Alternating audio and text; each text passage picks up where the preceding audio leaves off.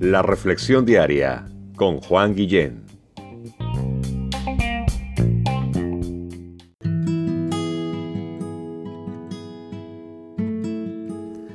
¿Alguna vez has pensado en la muerte? ¿Qué pasa si te mueres? ¿Qué legado dejarás a tu familia, a tus seres queridos? ¿Qué ejemplo les dejarás? ¿Cómo te recordarán?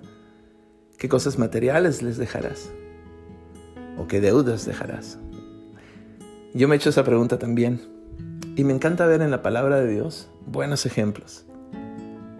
Yo veo en la vida de un Josué, en, en el libro que lleva su nombre, capítulo 23, verso 14, un Josué que no se enfoca en el qué, en el cómo, en el para qué o el por qué, de lo que les va a dejar, sino en el quiénes deben de ser todos aquellos que como Él eh, vivieron una vida de comunión con Dios.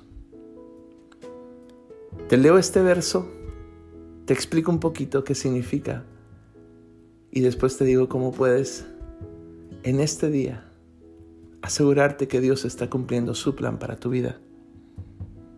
Te leo el verso, dice el verso 14, y he aquí yo estoy para entrar por el camino de toda la tierra.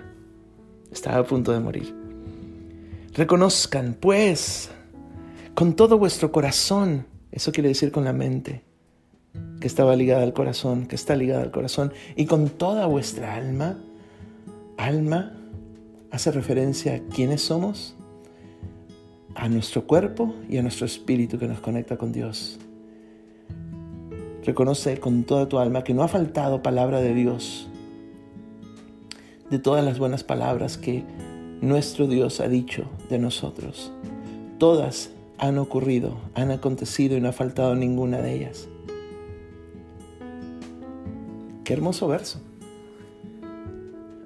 acá Josué ha vivido una vida en comunión con Dios y reconoce al final de sus días que Dios ha cumplido con todas sus promesas, con toda su palabra en su vida y a través de su vida. Y le dice a sus amigos y familia, reconozcan esto. Este es el legado que les estoy dejando. Esto es lo que quiero que recuerden. Dios cumple sus promesas.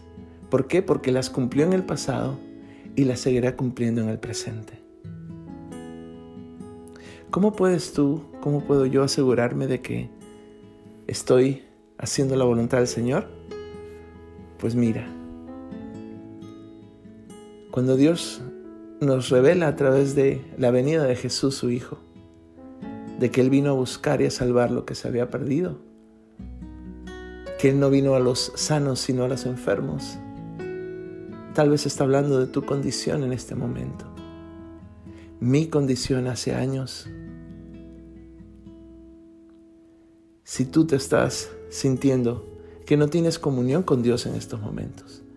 Si tú te sabes una persona que ha pecado adrede, a propósito, o sin querer incluso, y no tienes fuerzas para hacer la voluntad de Dios, quiero animarte a que comiences tu vida en comunión con Él en este día haciendo una oración, dirigiendo unas palabras a Dios en estos momentos, junto conmigo, en lo que escuchas esta reflexión. Dile a Dios, Dios, en este día vengo delante de ti, sabiendo que estás en todo lugar, tú estás aquí. Dios Padre, Padre de nuestro Señor Jesús, a ti vengo y te pido perdón. Te pido que guíes mi vida de ahora en adelante. Te suplico que me tomes de la mano y que me hagas experimentar un nuevo comienzo. Señor, gracias te doy, porque de esta forma sé que entro en comunión contigo. Dame de tu Espíritu, dame a tu Espíritu Santo para que venga a morar en mí, para que esté sobre mí y dirija mi vida de ahora en adelante. Gracias Dios, gracias Padre, Gracias Hijo y gracias Espíritu Santo por escuchar esta oración. La hago en el precioso nombre que sobre todo nombre, como dice tu palabra, el nombre de Jesús, tu Hijo amado. Amén.